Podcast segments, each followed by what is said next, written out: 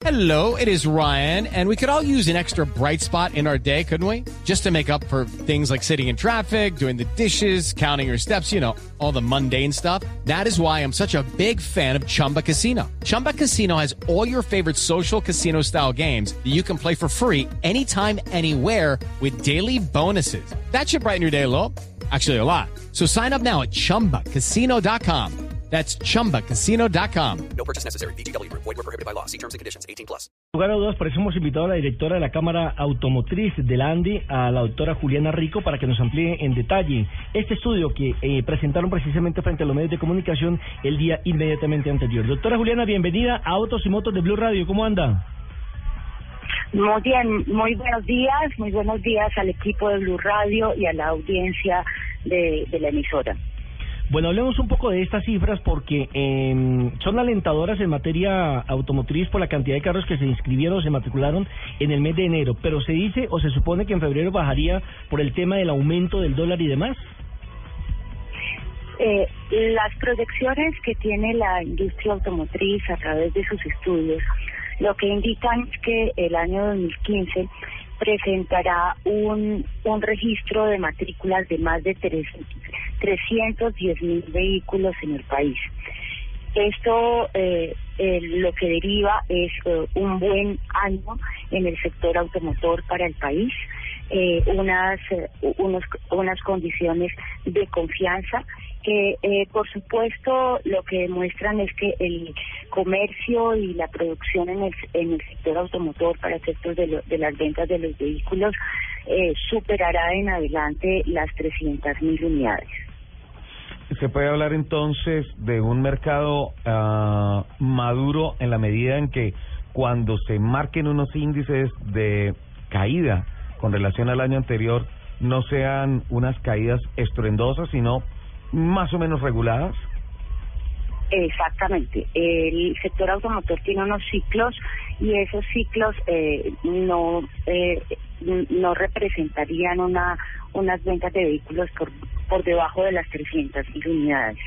Es eh, una realidad que en la última década 10 millones de colombianos salieron de la pobreza y eh, que el precio de los vehículos ha tenido una importantísima reducción de por lo menos 1.5 veces y eso representa un mayor acceso de los vehículos para la población, incluso desde el, eh, los estratos 2 y 3 que antes no eran objeto pues de este mercado. Y que hoy en día para esos estratos ya el automóvil es un aspiracional accesible. Se puede pensar desde esos estratos que se puede comprar un automóvil. Y que ya no es un carro que es un lujo, sino una necesidad. Una necesidad, sin duda alguna. Uh -huh.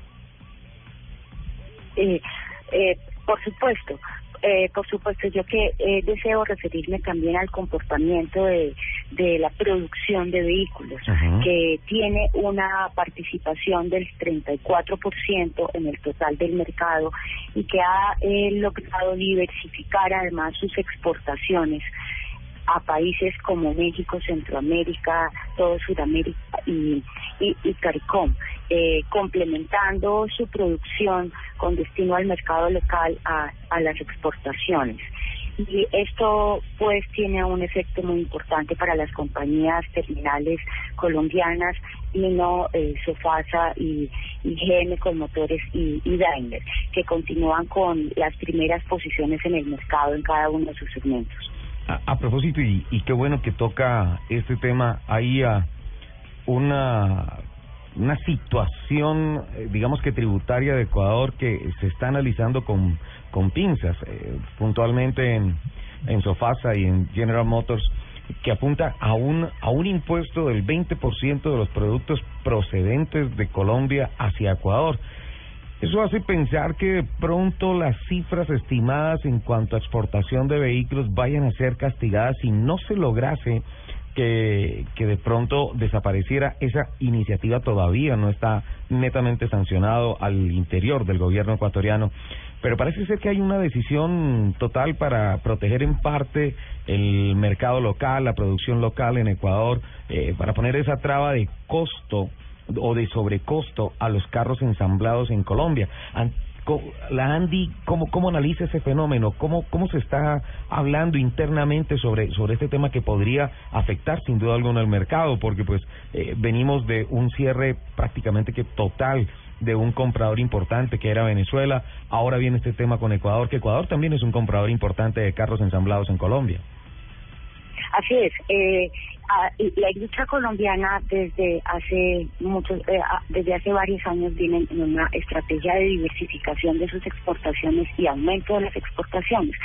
Cuando un país se globaliza y hace tratados de libre comercio y tenemos un mercado como el, de como el colombiano, donde 100 marcas eh, participan en el mercado y es un mercado altamente competitivo, esa es la estrategia que debe tener la industria automotriz. Innovación, desarrollo, producto de, última generación. Ecuador. Eh, el Ecuador tiene eh, un, una situación que lo ha llevado a tener un control de importaciones eh, y, de y de producción de vehículos. Eh, en esa medida, eh, Ecuador desde el 2012 eh, tiene unas medidas, de, unos cupos para la importación y para la producción. A su vez, Ecuador incursiona en un reglamento técnico de seguridad que tiene altísimos estándares y que pone en dificultades por el tiempo de implementación a todos los que participan en este mercado. y en tercer lugar, en enero de, el 5 de enero de, de, 2014, Ecuador toma la decisión de imponer una salvaguardia cambiaria, a Colombia que le impondría un 21% de arancel adicional a los vehículos eh, originarios de Colombia. Eh, las negociaciones entre, entre el gobierno colombiano y el gobierno ecuatoriano resultan eh, hace dos semanas en que Ecuador levanta esta medida de salvaguardia cambiaria y probablemente tomará medidas adicionales eh, para controlar su economía aplicadas al mundo entero. Esto eh, la industria automotriz colombiana, la Cámara de la Industria Automotriz, lo ve con muy buenos ojos porque eh, las exportaciones a, Ecuador de, de vehículos originarios de, de Colombia representan un, una buena parte del desempeño positivo de esta industria. Eh, y, en particular a, su pregunta, eh, lo que debo eh, resaltar es que entre Colombia y Ecuador hay una relación comercial favorable y beneficiosa para los dos países. La balanza comercial entre Colombia y Ecuador eh, de vehículos es es muy fluida. Ecuador eh, representa en el mercado colombiano más del 3.5% y exporta a Colombia eh, más de 8 mil vehículos en 2000 en 2014 y eh, Colombia exporta un poco menos a ese país. Es decir, hay un comercio eh, fluido en el sector de vehículos y una complementación industrial exitosa. Doctora Juliana, eh, que, quiero... que continuará debido a este levantamiento de la salvaguardia cambiaria que no pone en desventaja en particular a Colombia respecto de todos los participantes en el mercado ecuatoriano. Eh, doctora Juliana, eh, la ANDI es... bueno, antes que nada, felicitaciones por estar en, un, en, en, en ese cargo y por ratificar la, la tendencia mundial de la diversidad de género en los en los cargos de, Como de poder nosotros, tenemos nuestra dama acá, por ejemplo. Sí, Lupi, que maneja... Claro, es que las mujeres tenemos el flow. No, no, no me hables de Así es. Ah, bueno, desde la Andy, eh, ¿cómo, ¿cómo se ve, cómo se analiza el, el comportamiento de la industria del automóvil en el país, teniendo en cuenta que hay eh, unos fenómenos o unas cuestas tan difíciles de trepar como el precio del combustible, como eh, la falta de infraestructura en las ciudades, el tráfico cada vez más denso. ¿Cómo, se ve esta, esta industria en el país desde la ANDI? Eh, sí, muchas gracias. Eh, en relación con los aspectos macroeconómicos, es eh, muy importante conocer que la variable que afecta en mayor medida el comportamiento del sector de vehículos es el Producto Interno Bruto. Esa es la primera variable que se correlaciona con, el, con, con, con la, el, las ventas y las matrículas de vehículos. Es por eso que eh, las proyecciones que, que, que, hacemos para el 2015 nos, re, nos muestran un comportamiento de ventas de más de 310 mil vehículos para este año, porque estimamos un crecimiento de la economía de eh, cerca del 3.8%. Esa es la primera variable. Por supuesto, eh, las tasas de interés, la tasa de cambio tienen un, un factor de relación con el comportamiento del sector. Sin embargo, la más importante es el comportamiento de la economía. Eh, y, y, el comportamiento del Producto Interno Bruto. En, eh, en ese sentido, lo que observamos es que el el, el, el valor de los combustibles sí. se ubicará en cerca de eh, 60 dólares y, y encontrar, encontraremos allí una estabilización. La tasa de cambio en 2.350, por lo que no podríamos encontrar eh, condiciones de desestabilización. Y junto con este crecimiento de el, eh, cerca del 4% de la economía, nos permite eh, hacer estas proyecciones de más de 310 mil unidades. Y muy buena, eh, muy eh, pertinente su pregunta respecto de el entorno eh, eh, social y normativo de la industria automotriz.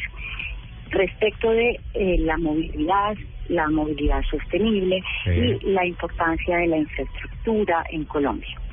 Es allí eh, donde eh, se nos preguntaba ayer en la rueda de prensa cuál es el impacto y cuál es la eh, posición nuestra respecto del pico y placa, respecto del de alto tráfico y el el, el, el número de kilómetros por hora que se recorre en promedio en Bogotá y en general en el país.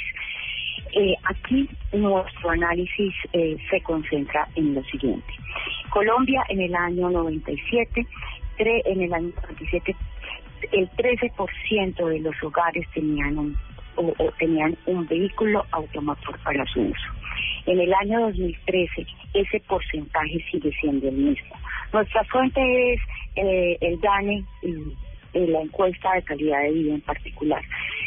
Esta primera premisa y junto con su inquietud o su eh, reflexión sobre el tema de la infraestructura, lo que nos permite concluir es que Colombia tiene un muy bajo parque automotor, una sí. densidad muy baja del parque automotor respecto del número de los habitantes, incluso en la región.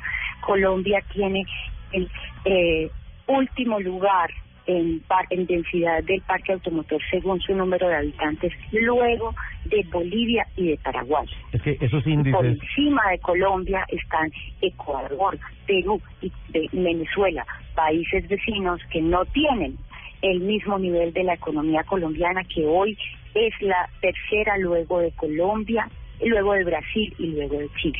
Hay una densidad muy baja del parque automotor. Es así pues que la estrategia de un país debe ser la de una eh, política de ciudades sostenibles y unas ciudades articuladas donde la infraestructura, la semaforización, pero principalmente un servicio público de pasajeros eficiente es una imperante necesidad que quedó evidenciada el día eh, de que, que hubo el placa. Doctora eh, Juliana, los índices de saturación hablan de que Colombia muestra más o menos o cuenta con más o menos 98 vehículos por cada mil habitantes, mientras el promedio, casi menos del 10%, promedio Ajá. latinoamericano está en 175, no hablo del pico, hablo del promedio latinoamericano, ah, sí. 175 carros por cada mil habitantes. Es decir, el, Ah, el, el hay, 50%. Hay, hay muchísimo, muchísimo por recorrer para llegar al promedio, solo el promedio. Y es como, como una Solo el promedio de la contravención. región. Es como una contravención porque, en efecto, desde el punto de vista crecimiento y riqueza interna del país, la economía colombiana está rankeada en el top 3 de Latinoamérica. Así es, este, eh, Colombia tiene dos retos. Uno, eh, evidentemente tiene un, una densidad muy baja del parque automotor.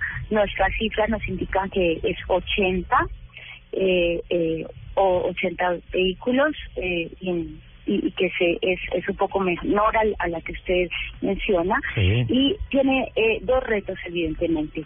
Eh, el, la, y las condiciones económicas de los colombianos varían y la aspiración de tener un vehículo particular es una realidad.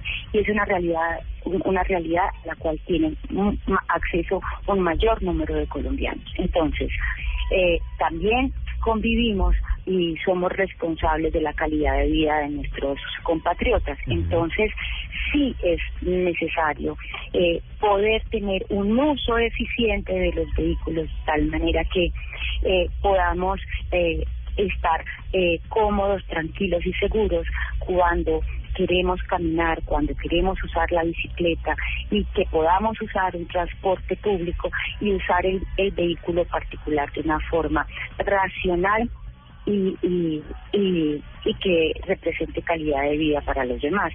Esto es el plan de desarrollo de ciudades que los países desarrollados han, han, han trazado para, eh, para, para sus ciudadanos y es la ruta que Colombia debe, debe tomar para poder tener un uso racional y un uso adecuado del vehículo, no restringiendo la tenencia del vehículo, sino motivando y dando la infraestructura para que esto pueda hacerse y beneficiar a todos. Doctora Juliana Rico, muchísimas gracias y mucho éxito en la dirección de la Cámara Automotriz de la ANDI. Un abrazo y muchas gracias. Eh, muchísimas gracias también y un abrazo para ustedes.